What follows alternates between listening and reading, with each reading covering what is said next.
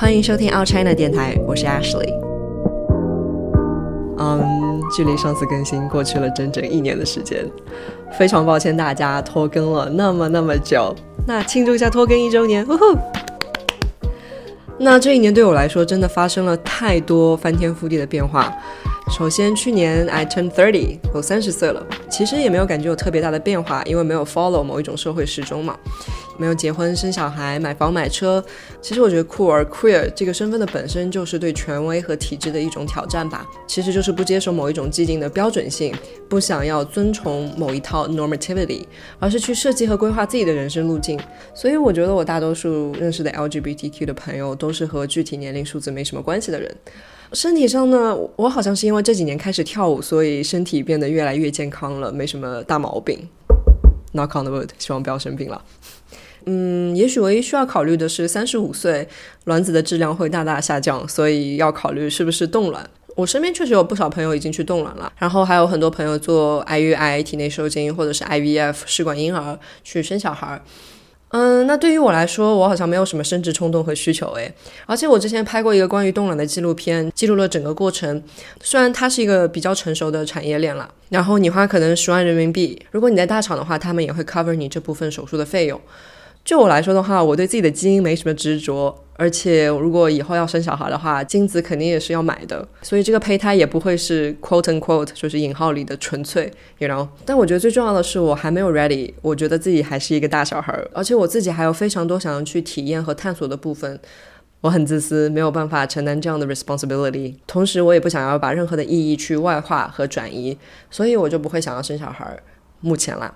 那我想说，嗯，如果以后四十岁想要生小孩的话，可能领养，maybe。所以呢，我就不想去经历一周打针，然后本来女生一个月是一颗卵子嘛，然后你打针之后，你就有二十几颗卵子可能，然后再取出来筛查，再去冷冻起来这个过程，我不想去经历它了。Anyway，说了这一通，所以我觉得三十岁是一个很不错的年纪，因为我觉得二十刚出头的时候，自己常常有一种强烈的无力感，好像自己就是在旁边看着一切事情的发生，看着一切东西都流过，但是自己好像没有什么，就是不管是心智上还是能力上都比较欠缺或薄弱。当然啦，年轻气盛的冲动和勇气是很宝贵的。但是呢，因为我本性是一个非常急躁、非常快、非常没有耐心的人，所以随着过去十年的这一些成长和蜕变，我慢慢的会稍微稳一点，稍微慢下来一点。因为我就意识到，人生没有必要一直往前冲冲冲，因为你不管冲得多快、多凶猛，你的结局每个人都一样，就是 game over。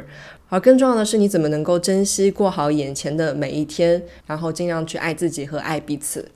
这个对于我来说是。我过去十年意识到最重要的课题吧，当然了，我觉得也是因为经历过那种横冲直撞的日子，现在才会意识到细水长流的美好吧。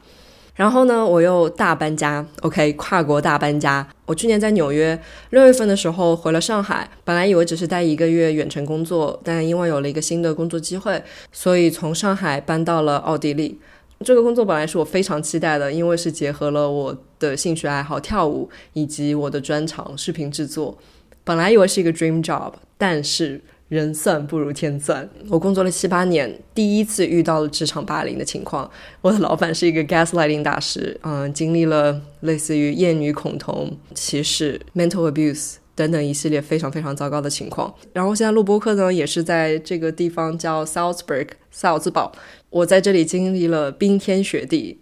有兴趣的朋友可以去看一下我之前拍的一些 vlog 什么的，就觉得自己一个人在这样一个严寒里面独自生活，实在是非常的痛苦。我在这边的精神状态也不是很好，而且自己经历十年在洛杉矶、纽约、上海、法国各个地方生活过之后，我会意识到我最需要的是朋友、舞蹈。以及我是 ESFJ，OK，所以我是一个非常外向、需要和人待在一起的一种生物。但是在欧洲小城生活过的朋友就知道，这里实在是好山好水好寂寥，没有任何的跳舞社群，也很难交到朋友，是跟我本人的气质极其相违背的一个地方。三十岁我认了，我就是一个 City Girl，我就是适合在大城市生活的一个人。所以今天是我在欧洲生活的最后一周，我接下来就准备要搬回上海。这一年真的是进行了太多次的搬家，太多次的打包、整理、寄送，所以真的是非常凌乱，all over the places。但是呢，这些都不是不更新的主要理由。那最终的大 boss 和杀手锏还是 you know who，OK？因为呢一些不可抗因素，所以导致我很多话都没有办法说。我就想到《哈利波特》里面，大家提到伏地魔都会说 you know who or he who must not be named。大家想象一下，用英音来发这个 you know who，我也不知道。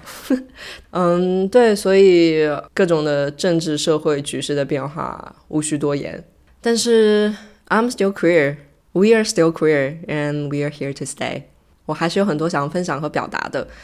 所以呢，在经过这一年的起起伏伏和变迁之后呢，我还是决定要回归。我觉得激发我的主要灵感呢，是因为前段时间我在小红书上面发关于自己回不回国的决定，以及从美国搬到欧洲的一些真实生活感受，发现其实引起了很多朋友的共鸣。诶，我觉得疫情 lockdown 让全球的流动进入了一种相对停滞，可是它依然在发生，尤其是对于 LGBTQ 群体来说，我觉得它是一个非常重要的话题。那我觉得不管是出走还是回流，其实都是一个非常个体性的选择。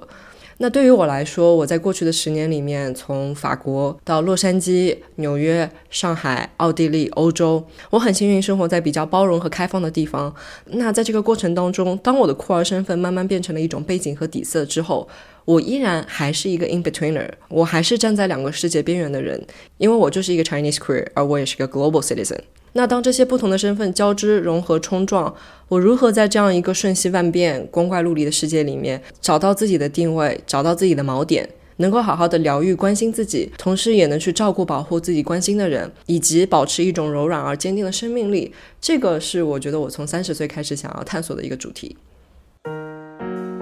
所以呢，我想更新改版一下这档播客。那现在就是 All China 二点零的时代。那它将是一档关于中国酷儿在全球流动性生活方式的播客节目。我想和大家一起探索，作为 LGBTQ，作为中国酷儿，怎么通过一种有机的、个人性的、盘根式的方法，去创立一种像彪老师所说的跨国性的自洽的小世界。我一直在寻找答案，也希望和大家在这样一条探索的路上相遇交流。谢谢你听到这里，也谢谢你仍然在这边。那如果没有不可抗因素的话，我们下期再见，拜拜。